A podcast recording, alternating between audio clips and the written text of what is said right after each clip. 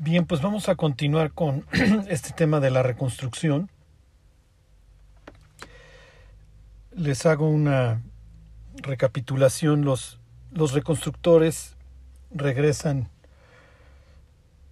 con el edicto de Ciro, ¿se acuerdan? Un edicto muy similar a las palabras que encontraríamos al final del Evangelio de Mateo. Así como a ellos, a nosotros se nos ha ordenado también la reconstrucción. Y para nosotros la reconstrucción implicaría, a la luz de esas palabras de Jesús terminando el Evangelio de Mateo, en hacer discípulos, enseñándoles que guarden todo lo que Jesús nos ha mandado. Las iglesias se construyen a partir de, de discípulos, de gentes quieran seguir a Jesucristo, ¿ok? De personas que, que amen la Biblia y que, y que quieran vivirla. Y en el caso de los reconstructores en, en el libro de Esdras, si recuerdan, se hace una especie de referencia al Éxodo, y acerca de eso hoy les voy a, les voy a hablar, porque el Éxodo permea muchos libros de la Biblia. Entonces, cuando, cuando ellos salen de, de lo que para entonces ya es parte del imperio persa, se acuerdan que la idea es que ellos tomen cosas de, de, los vecinos, entonces esto va a servir como sirvieron las riquezas de Egipto para la, para la construcción del templo en el desierto, en este caso para la construcción del templo en una Jerusalén que está destruida. Ok, se ponen los primeros cimientos, los que conocieron el templo, el templo de Salomón, obviamente lloran. ¿Y por qué lloran? Por lo que pudo haber sido. Si, si, si los judíos se hubieran mantenido fieles a Dios, la destrucción y todo lo que nos narra el libro de lamentaciones posteriormente nunca hubiera tenido lugar. Otros lloran de gozo porque se dan cuenta que Dios los está usando y que hay posibilidades de restauración. Desgraciadamente recuerdan que el gozo y el lloro se oyen tan lejos que los enemigos del pueblo de Dios los escuchan, los intimidan y mueven todas las cosas, inclusive invierten fondos, eh, lo que fuera necesario para detener la reconstrucción del templo en Jerusalén. Y más o menos 17 años después profetizan Ageo y Zacarías, y es precisamente lo que ahora estamos estudiando. Ageo realmente tiene un mensaje principal, buscad primeramente el reino de Dios y su justicia y todo lo demás vendrá por añadidura.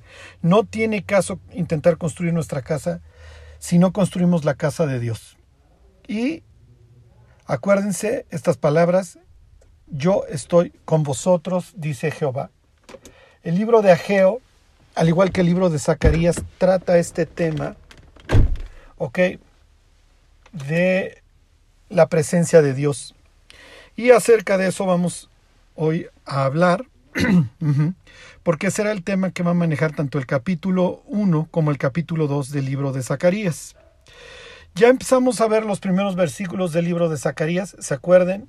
Está la exhortación, vuélvanse a mí. Y como les decía, los reconstructores no están viviendo un pecado abierto como lo hicieron sus ancestros, pero están, están siendo inútiles. O sea, simplemente ven las ruinas y no hacen nada. ¿Ok? Se estarían convirtiendo en lo que hoy sería una iglesia indolente, sí, que, que puede ver las personas partir al infierno, pero le importa un comino y no les van a predicar el Evangelio. ¿Ok? Y después de eso, van a venir una serie de visiones que vamos a estar estudiando. ¿Ok? La visión de los caballos, visión de los carpinteros, la visión del sumo sacerdote en el consejo divino, etc. ¿Ok? Estamos viendo ahorita la primera de estas visiones, si mal no recuerdo son nueve, eh, que le da Dios a Zacarías. Y aquí me freno tantito. La idea en estas primeras visiones del libro de Zacarías, la idea es alentar al pueblo. Darles palabras de esperanza, darles palabras de consuelo para que se animen a la construcción. Y los que hayan leído el libro de Esdras en el capítulo 5 entienden que a, a las profecías de Ageo y Zacarías, después de escucharlas, el pueblo se anima e inicia la reconstrucción y ya no los van a detener. ¿Ok? Bueno, entonces ahora estamos viendo esta visión de los caballos en donde dice, palabras más, palabras menos, que los caballos ya fueron a recorrer la tierra. Ok, Dios envió a, ahí a sus jinetes y ya revisaron, en donde Dios está mandándole el mensaje claro a Zacarías y al pueblo que Él es el que tiene dominio sobre todo. Ok, es su tierra y Él puede recorrerla y mandar a sus ángeles a, que la recorran cuando se le pegue la gana. Y dentro del reporte que le devuelven los, los jinetes, a este jinete que está sentado entre los arrayanes, ¿se acuerdan? Entre los mirtos, es que ya recorrieron la tierra y que toda la tierra está reposada y quieta. ¿Ok? Ahí están las naciones impávidas, indiferentes e inútiles, mientras que la tierra de Dios está destruida. ¿Ok? Ahí nos quedamos la semana pasada e íbamos a empezar a ver esta situación de un intercesor, ¿ok? El ángel de Jehová. Y es muy importante que nosotros entendamos quién es este ángel de Jehová, eh, qué rol juega en esta y qué rol juega en esta historia, ¿ok? Bueno, entonces dice si se quieren ir a Zacarías, por favor, capítulo 1, versículo 12. Denme un segundo. Dice, ya llegan los jinetes, los que mandaron a recorrer, y le, y le dicen pues, que la tierra está reposada y quieta. ¿Se acuerdan que eso puede implicar dos cosas? O implicaría principalmente las naciones impávidas e indiferentes. Y por el otro lado, ¿ok? La oportunidad para la reconstrucción del templo y eventualmente de los muros de la ciudad. ¿Ok? Y entonces respondió el ángel de Jehová, dice el 1.12, y dijo, oh Jehová de los ejércitos, ¿hasta cuándo no tendrás piedad de Jerusalén y de las ciudades de Judá? con las cuales has estado airado por espacio de 70 años. Ok, entonces aquí tenemos al ángel de Jehová intercediendo por Jerusalén y por las ciudades de Judá. Ok, y el tema es bastante interesante, pero más allá de interesante, es importante que lo entendamos por varias razones. Ok, y ahorita les vuelvo a leer de donde me quedé la semana pasada, en el libro de Judas. ¿Ok? Pero antes de eso, ¿por qué, por qué está intercediendo? ¿cuál, es esta idea? Y además la forma de interceder es, eh, ¿cómo les diré? Es bastante interesante porque este hasta cuándo suele ser esta pregunta de parte de un sufriente o de alguien que está en, muchos problemas, que se está doliendo. Entonces el ángel de Jehová aquí está asumiendo un rol realmente como uno más de todos los reconstructores y está sufriendo con ellos. Entonces, piensen en cómo presenta muchas veces la carta a los hebreos a Jesús. Piensen en, esas palabras cuando dice que no tenemos un sumo sacerdote que no se pueda compadecer de nosotros, sino uno que fue tentado en todo, pero sin pecado, el cual vive siempre para interceder por nosotros. Ajá. Y además uno que aprendió con lágrimas, diría la carta a los hebreos, que sabe lo que es el dolor, que no es indiferente, Miren, les leo unas palabras de Job. Les voy a leer este Job 7:19. ¿Hasta cuándo no apartarás de mí tu mirada? Y no me soltarás siquiera hasta que trague saliva. Ahí tienen estas palabras. ¿Hasta cuándo? De una persona que está sufriendo. Eh, les leo el Salmo 4.2. Hijos de los hombres, ¿hasta cuándo volveréis mi honra en infamia? ¿Amaréis la, la vanidad y buscaréis la mentira? El Salmo 6.3. Mi alma también está muy turbada. ¿Y tú, Jehová, hasta cuándo? Fíjense, les leo el Salmo 13.1. Plegaria pidiendo ayuda en la aflicción. Ok, aquí viene ahora sí el título. Al músico principal, Salmo de David.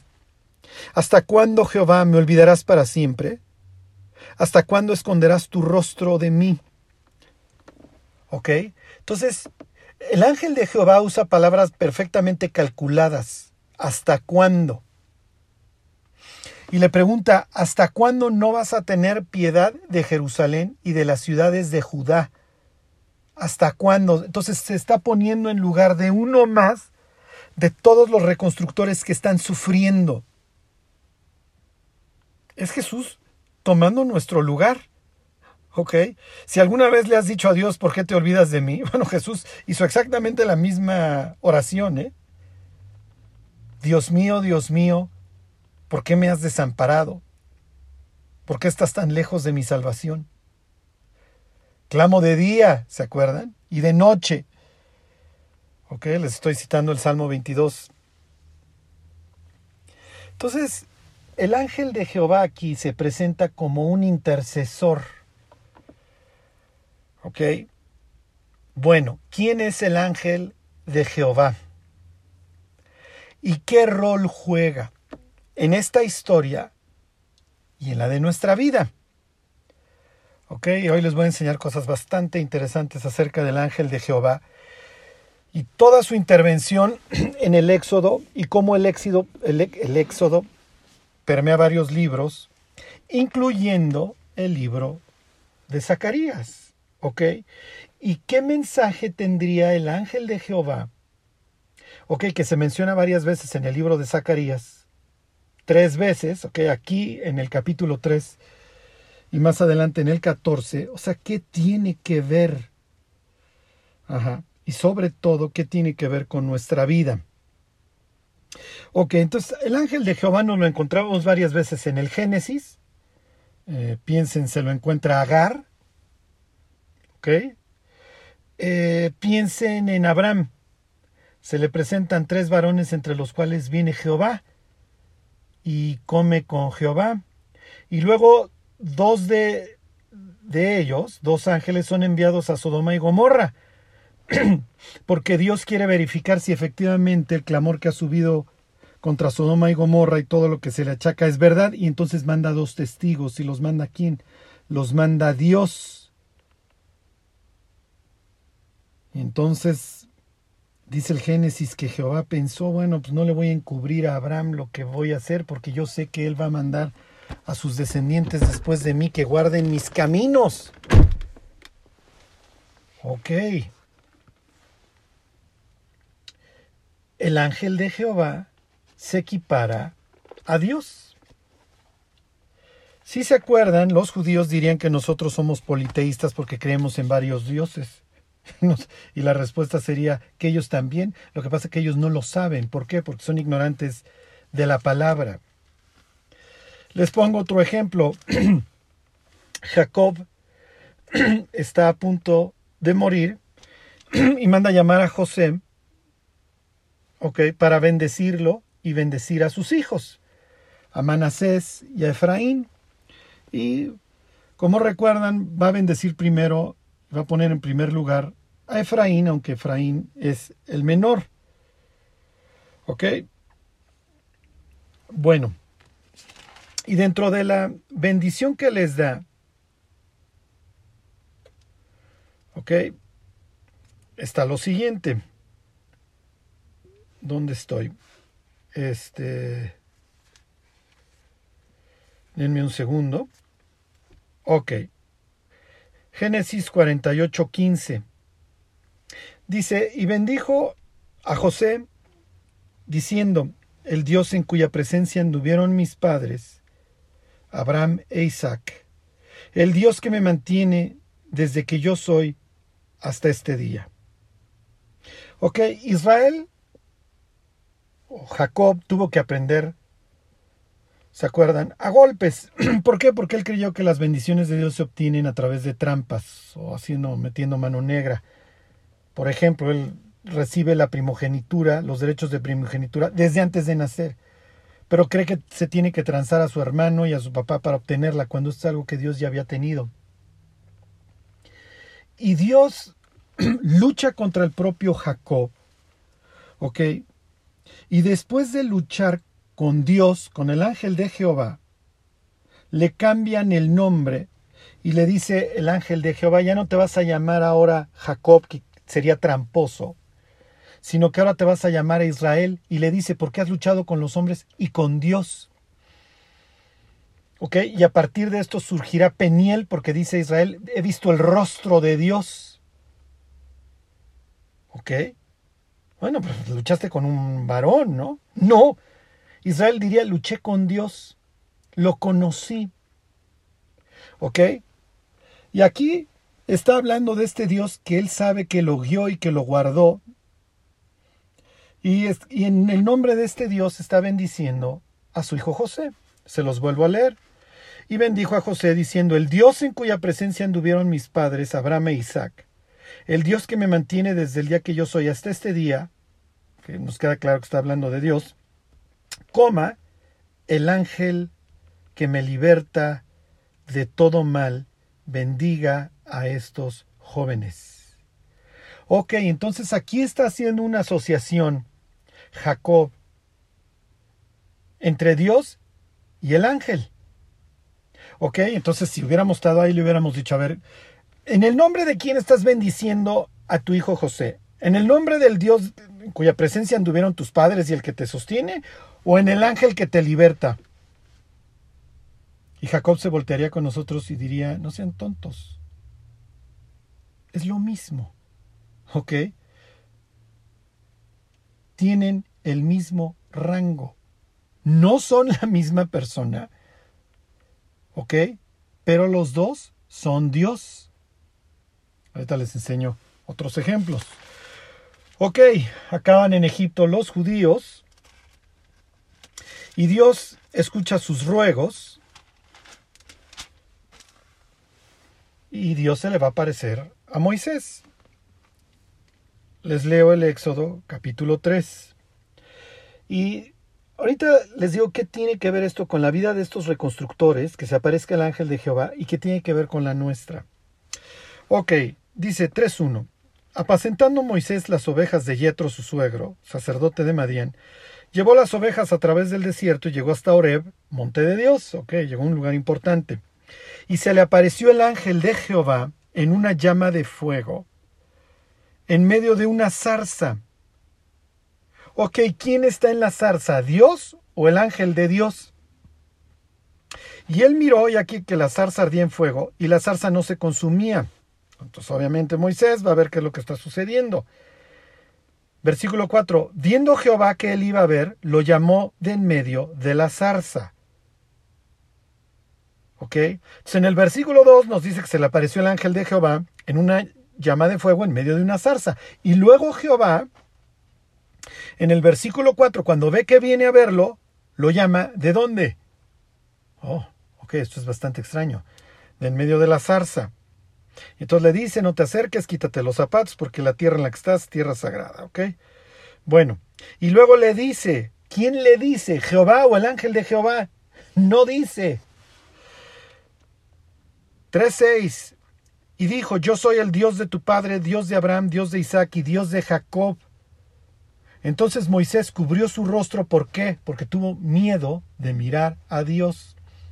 La realidad es que cuando nosotros leemos pasajes como estos pensamos que la zarza está ardiendo y simple y sencillamente se oye una voz. No, hay alguien en medio de la zarza que se llama el ángel de Jehová y como hay alguien, Moisés cubre su rostro por respeto para no mirar a Dios. Ok, Y entonces le dice en el versículo 12, le dice Dios, eh, bueno, en el 9, el clamor de los hijos de Israel ha venido delante de mí. ¿Delante de quién? Y también he visto la opresión con que los egipcios los oprimen. Ven por tanto ahora y te enviaré a Faraón para que saques de Egipto a mi pueblo, los hijos de Israel. ¿Ok? Les leo el 7. Dijo Jehová, Bien he visto la aflicción de mi pueblo que está en Egipto, y he oído su clamor a causa de sus exactores, pues he conocido sus angustias, y he descendido para librarlos de la mano de los egipcios y sacarlos de aquella tierra, a una tierra buena y ancha. Ok, ¿quién está hablando? ¿Jehová o el ángel de Jehová? No importa. Lo que importa es lo que está diciendo. Dios ha descendido para librarlos y los va a sacar de aquella tierra una buena tierra. Y en jueces 2, ahorita lo leemos, el ángel de Jehová les va a decir, yo los saqué. Oye, no, nos sacó Dios, no, lo saqué yo. O, lo cual sería lo mismo. Y Judas, En su carta dice que Dios, perdón, dice que Jesús, la palabra que tenemos en nuestra Biblia es el Señor, sacó a Israel, a su pueblo, de Egipto. Pero si ustedes se leen la, por ejemplo, English Standard Version o se leen la Biblia de las Américas, ahí van a encontrar, en la English Standard Version van, a leer la palabra Jesús. En la Biblia de las Américas o en la nueva Biblia de las Américas van a ver un pie de página que dice, otros manuscritos dicen Jesús. Entonces Judas iría todavía más lejos y diría, el ángel de Jehová es Jesús. Por vía de mientras, aquí el Éxodo dice que Jehová le está hablando con Moisés y le dice que los va a sacar de Egipto. Luego jueces 2 dice que el ángel de Jehová manda a llamar al pueblo, los, los cita ahí en Boquín, donde lloran, lloran por el mensaje que les da y les dice, yo los saqué de Egipto, pero ya no los voy a liberar más porque ustedes me abandonaron. ¿Ok? Les leo el Éxodo el capítulo 23, versículo 20 en adelante. Ok, dice, está hablando Dios y dice, he aquí yo envío mi ángel delante de ti para que te guarde en el camino y te introduzca en el lugar que yo he preparado. Guárdate delante de él y oye su voz. No le seas rebelde, ¿por qué? Porque él no perdonará vuestra rebelión, porque mi nombre está en él. ¿Ok? Este ángel tiene la facultad de retener o de permitir perdón o de perdonar pecados. Cuando Jesús está en Capernaum y le descuelgan al paralítico y le dice tus pecados te son perdonados, los fariseos se quejan y se quejan con razón. ¿Quién puede perdonar pecados sino solo Dios? Y Jesús diría casi casi pues me están viendo. Y ahí les va una obra, que es más fácil decirle tus pecados te son perdonados o toma tus cosas y, levántate y vete. Bueno, pues es más fácil decirle tus pecados te son perdonados, pues ya parece que vas a levantar al tullido este de siempre. Pues para que sepan que el Hijo del Hombre tiene potestad para perdonar pecados, se voltea al paralítico y le dice, levántate. Porque efectivamente para Dios es más difícil perdonar pecados porque requirió el derramamiento de la sangre de su Hijo. Entonces aquí tenemos esta, esta idea de que el ángel de Jehová va adelante, es el que va a sacar al pueblo y tiene la facultad para perdonar pecados. Y entonces Dios le, advierte al pueblo, tengan cuidado y obedézcanlo. ¿eh? Ok, en el capítulo 32 del libro de Éxodo volvemos a tener esta misma idea.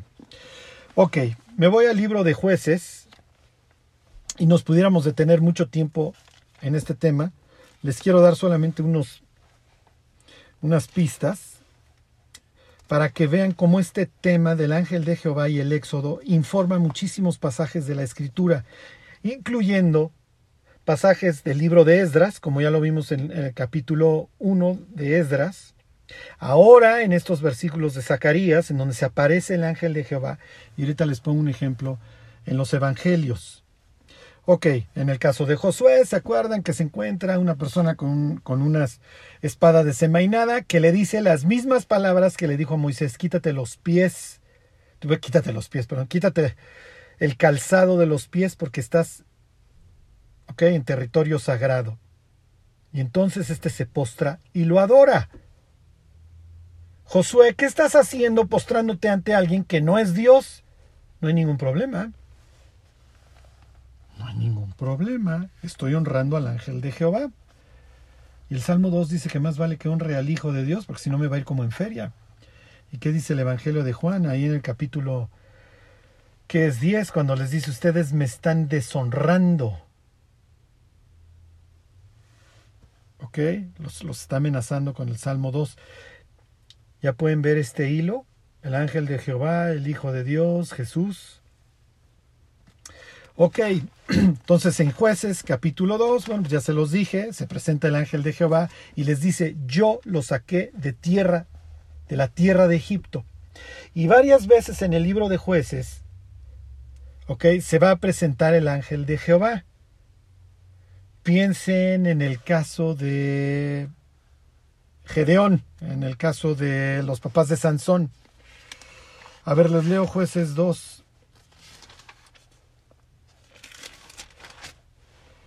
Dice, el ángel de Jehová subió de Gilgal a Boquim y dijo, Yo os saqué de Egipto y os introduje en la tierra de la cual había jurado a vuestros padres, diciendo, No invalidaré jamás mi pacto con vosotros. ¿Ok? ¿Quién lo sacó de Egipto? El ángel de Jehová. Me brinco al versículo 3. Por tanto, yo también os digo, no los echaré de delante de vosotros, sino que serán azotes para vuestros costados y sus dioses os serán tropezadero. Ok, cuando el ángel de Jehová habló estas palabras, todos los hijos de Israel, el pueblo alzó su voz y lloró. Y llamaron aquel, el nombre de aquel lugar Boquim, es decir, los que lloran, y ofrecieron ahí sacrificios a quién? Oh, a Jehová. Ok, el ángel de Jehová come, el ángel de Jehová camina, el ángel de Jehová es visible. Fíjense, les pongo otro ejemplo, váyanse al caso de Gedeón, al capítulo 6, al versículo 11. Dice, ya saben, a Israel se lo está llevando el tren, ahí está Gedeón escondiendo las cosas porque ya sus frutos y sus recompensas son para alguien más. Y dice 6.11, y vino el ángel de Jehová y se sentó debajo de la encina que está en Ofra. Ok, la cual era de Joás Abieserita, y su hijo Gedeón estaba sacudiendo el trigo en el lagar para esconderlo de los madianitas. Y el ángel de Jehová se le apareció y le dijo, Jehová está contigo, varón esforzado y valiente. Bueno, pues sí, le debió de haber quedado claro a Gedeón porque está frente a Dios. Y Gedeón le respondió, Ah, Señor mío, si Jehová está con nosotros, ¿por qué nos ha sobrevenido todo esto? Bla, bla, bla. Y mirándole Jehová, versículo 14, le dijo, Ve con esta tu fuerza y salvarás a Israel de la mano de los madianitas. ¿No te envío yo? Versículo 16. Jehová le dijo. ¿Ok? ¿Pueden ver cómo se intercalan estos conceptos? A veces es hasta borroso y esa es la idea. Jehová le dijo, ciertamente yo estaré contigo y derrotarás a los madianitas como a un solo hombre. ¿Ok? Fíjense, versículo 21. Y extendiendo el ángel de Jehová el báculo que tenía en su mano, tocó con la punta la carne, porque Gedeón le trae ahí unas ofrendas, y los panes sin levadura, y subió fuego de la peña, el cual consumió la carne y los panes sin levadura, y el ángel de Jehová desapareció de su vista. ¿Qué es lo que sucede? Algo similar al caso de Moisés que hace rato les leía de Éxodo 3, versículo 22. Entonces Gedeón, viendo entonces Gedeón que era el ángel de Jehová, dijo, Ah, Señor Jehová, que he visto al ángel de Jehová cara a cara, pero Dios le dijo, pasa a ti, no tengas temor, no morirás. Lo mismo sucede en el caso de los padres de Sansón. Oh, se preocupan, hoy hemos visto cara a cara a Dios, vamos a morir y le dice el Señor, ya parece. Si Dios no hubiera querido que lo viéramos, no lo veíamos.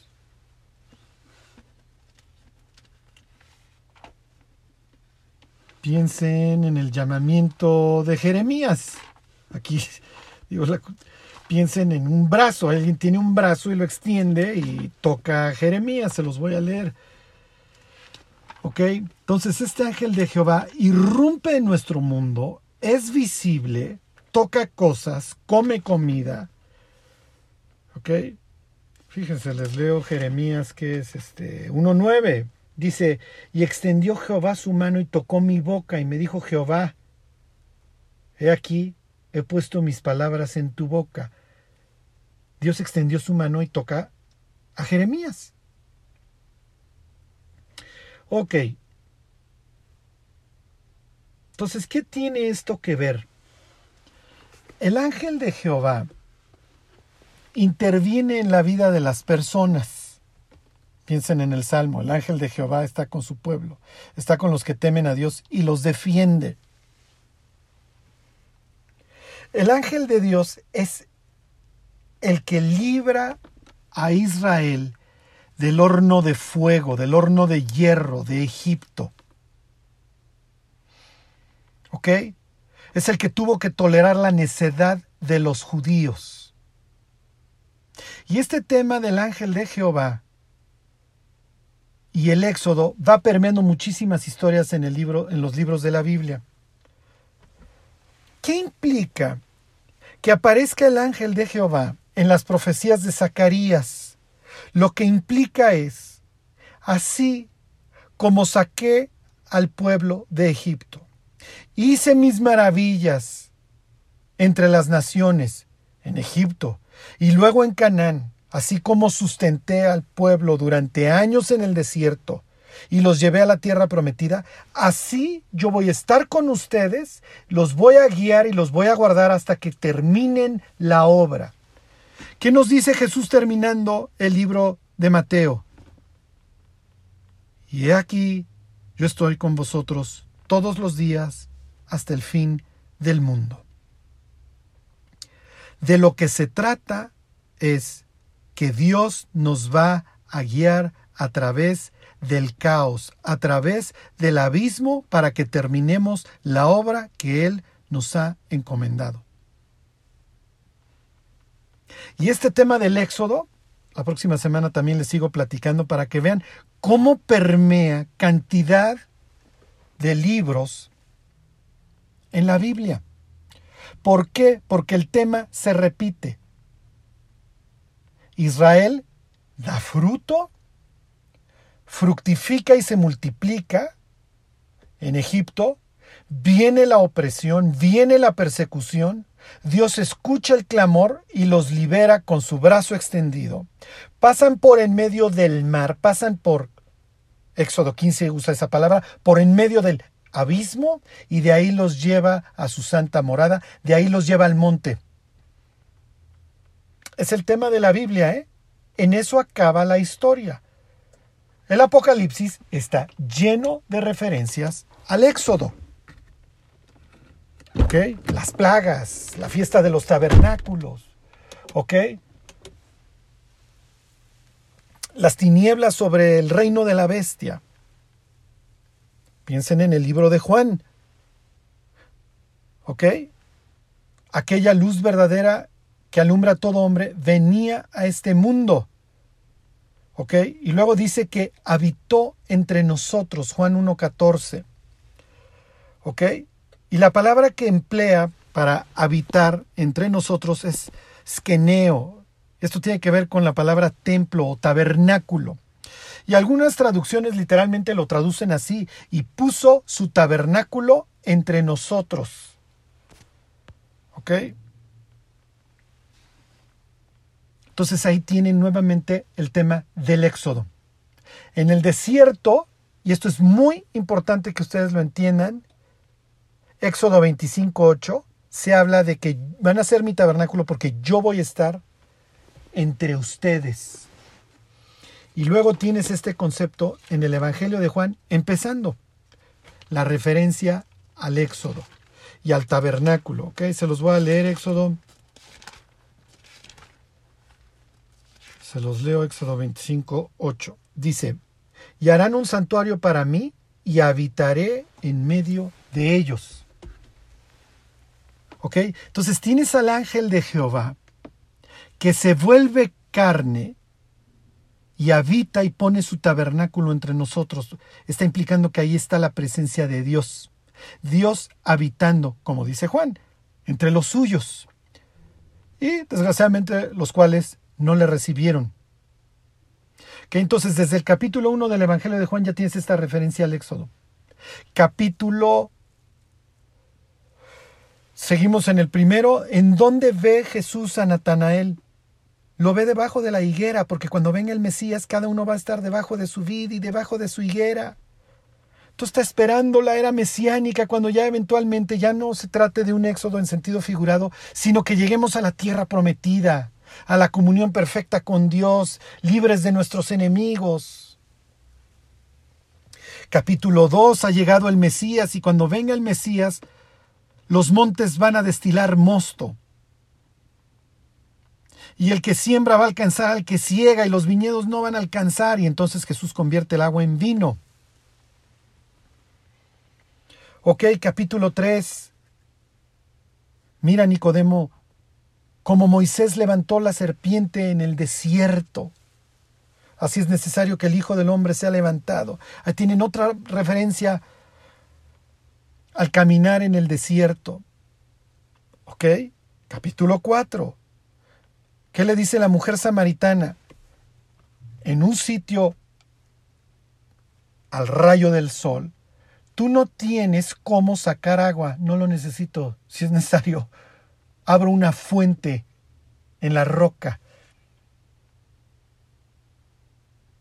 ¿Ok? Y capítulo 5, otro ejemplo. Capítulo 6 tendrían el éxodo y el maná y la discusión si realmente el maná era el único pan que desciende del cielo y que dé vida al hombre, o si hay algo que dé una vida definitivamente, definitiva, eterna al hombre capítulo 7 del Evangelio de Juan, los tabernáculos. ¿Ok? Pero les quiero leerles este ejemplo del Éxodo en el capítulo 5 del Evangelio de Juan. ¿Alguna vez se han preguntado ¿Por qué a este paralítico Jesús le dice que ya deje de pecar para que no le venga algo peor? Y luego en el capítulo 9 nos encontramos a un ciego y le preguntan los discípulos, ¿quién pecó para que éste naciera ciego? Porque pues, además al otro lo regañaste y le dijiste que pues que ya no pecara para que no le vinieran cosas. Entonces, ¿esto es producto o no es producto del pecado? En el caso del ciego, cuando ve a Jesús, lo adora. Le pregunta, oye, ¿Sabes quién es el Hijo de, Dios? No, no sé, pues, si me lo presentan, pues lo estás viendo. Y lo adoró.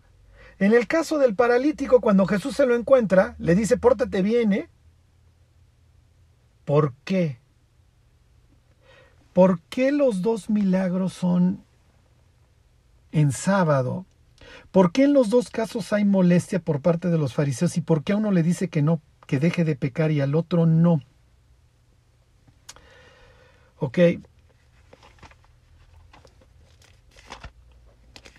Les voy a leer aquí el Evangelio de Juan capítulo 5 para que vean esta referencia al Éxodo. ¿Ok? Y les voy a dejar de tarea que estén busque y busque las siguientes veces que estén leyendo la Biblia todas estas referencias al Éxodo, a este tema.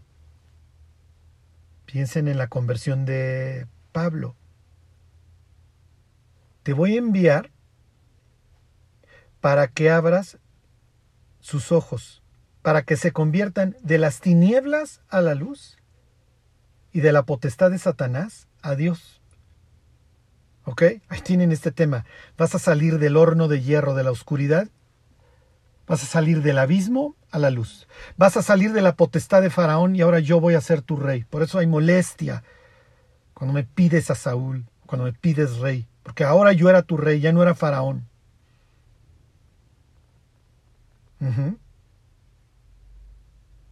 Hemos pasado ahora de muerte a vida. ¿Ok? De la potestad de las tinieblas a Dios. Ahí tienen nuevamente este tema. Bueno, viene una fiesta.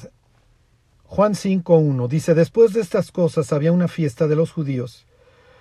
Y subió Jesús a Jerusalén. Y hay en Jerusalén, cerca de la puerta de las ovejas, un estanque llamado en hebreo Betesda, el cual tiene cinco pórticos. En estos yacía una multitud de enfermos, ciegos, cojos y paralíticos que esperaba el movimiento del agua. Que esto es muy importante, ¿ok? Tomen nota, el movimiento del agua y tienes aquí una multitud de enfermos que están esperando este movimiento. Dice porque un ángel descendía de tiempo en tiempo al estanque y agitaba. Mover el agua, agitar el agua, ¿ok? y el que primero descendía al estanque después del movimiento del agua quedaba sano de cualquier enfermedad que tuviese. Ok, ahí está la leyenda de que va a venir un ángel y va a menear, a mover el agua. Ok, cuando Jesús lo había acostado, ok, perdón, versículo 5, esto es muy importante. Había ahí un hombre que tenía 38 años que estaba enfermo. Ok, ¿por qué me das ese dato, Juan? ¿Por qué me dices, por qué me hablas de 38 años? Versículo 6. Cuando Jesús lo vio acostado y supo que llevaba ya mucho tiempo así, le dijo, ¿quieres ser sano? pues por supuesto. Pero hay un problema, Señor. Fíjense, le contesta. Señor, le respondió el enfermo, no tengo quien me meta en el estanque cuando se agita el agua. Y entre tanto que yo voy, otro desciende antes que yo. Jesús le dijo, levántate, toma tu lecho y anda. Y al instante aquel hombre fue sanado y tomó su lecho y anduvo, y era día de reposo aquel día. Ok. Me voy a brincar al versículo 14. Después Jesús le halló en el templo y le dijo, mira, has sido sanado, no peques más para que no te venga alguna cosa peor. El pasaje nos deja en claro varias cosas, que este tipo lleva 38 años, que tiene que esperar a que se agite el agua y que lo que le pasó es producto de su pecado. Ok. Háblenme de un pueblo que estuvo inútil durante 38 años. Les voy a leer Deuteronomio 2.14. Y los días que anduvimos en Cades Barnea, hasta cuando pasamos el arroyo de Seret fueron 38 años. Entonces aquí tienen a un paralítico que simboliza a un pueblo que no se puede mover durante 38 años, porque hay que esperar a que se muera toda esa generación. Es lo que dice Deuteronomio, hasta que se acabó toda la generación de los hombres de guerra de en medio del campamento como Jehová les había jurado. Sucede que Cades quiere decir santuario, Bar quiere decir campo, nea quiere decir movimiento, agitar, entre otras cosas. Nua, que los labios de Ana se movían, Nua. ¿Se acuerdan cuando está orando, pero no salen las palabras, simplemente está orando? Uno de los salmos dice, me ven y menean, Nua la cabeza. ¿Ya vieron la conexión? Y entonces cuando lo ve, le dice, al igual que el pueblo de Israel, pórtate bien, porque estuviste así 38 años sin moverte, ¿ok? Por tu pecado. Pero finalmente llegó el ángel de Jehová y te introdujo en la tierra prometida. En este caso, te sanó, te dijo que agarraras tus cosas y ya te movieras. ¿Ok? Entonces, esta idea del ángel de Jehová que libera, que nos liberta, implica la presencia de Dios. Entonces, lo que va a decir a continuación Zacarías en el capítulo 2 es, yo voy a estar con ustedes y Jerusalén nuevamente va a ser poblada. Yo voy a estar con ustedes. ¿Ok? Les voy a leer los siguientes versículos del libro de Zacarías.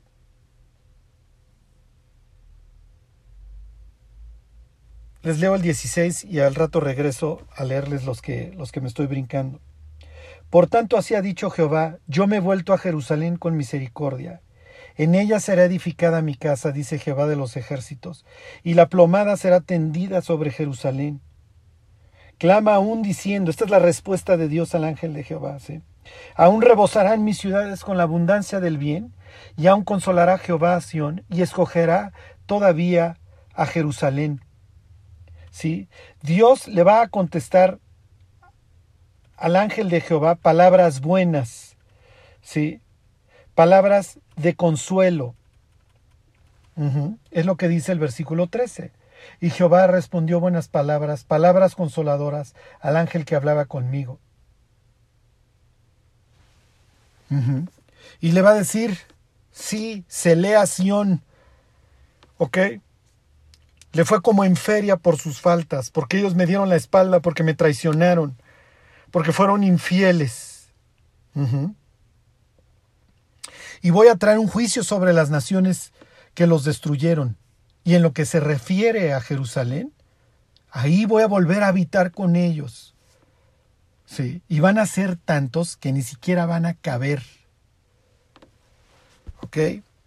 Lo que está haciendo Dios es consolar y animar a su pueblo y recordándoles a través de la figura del ángel de Jehová, que así como los llevó en el desierto y luego los introdujo en la tierra prometida, bueno, pues aparentemente, pues si fuimos infieles y ya nos introdujo y ahora nos largaron, pues el ángel de Jehová ya no está con nosotros para librar nuestras batallas, como lo hizo ayudando a Gedeón o a Sansón. Estamos perdidos. Y el ángel de Jehová se presenta ahí entre los arrayanes cerca de Jerusalén y le dice a Dios hasta cuándo. Y Dios le contesta al intercesor, a este mediador entre Dios y los hombres, palabras alentadoras. Lo mismo que dice a través de Ageo, yo estoy con vosotros. Entonces, esa presencia del ángel de Jehová sería la presencia de Cristo en nuestras vidas, como dice el libro de Hebreos. Jesús vive para interceder constantemente por nosotros. Lo vamos a ver en el capítulo 3 nuevamente intercediendo por Josué, el sumo sacerdote. ¿Ok? Entonces tenemos un sumo sacerdote no distante, sino uno que fue hecho carne, semejante a nosotros, era necesario que el ángel de Jehová se hiciera carne, asumiera esa función de sacerdote, ofreciera un sacrificio perfecto por nuestros pecados, no de machos cabríos, sino su propia vida por nosotros. Y antes de regresar al cielo le promete a los discípulos su presencia en nosotros.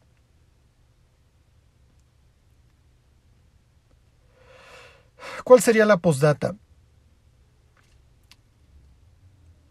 El anhelo de Dios,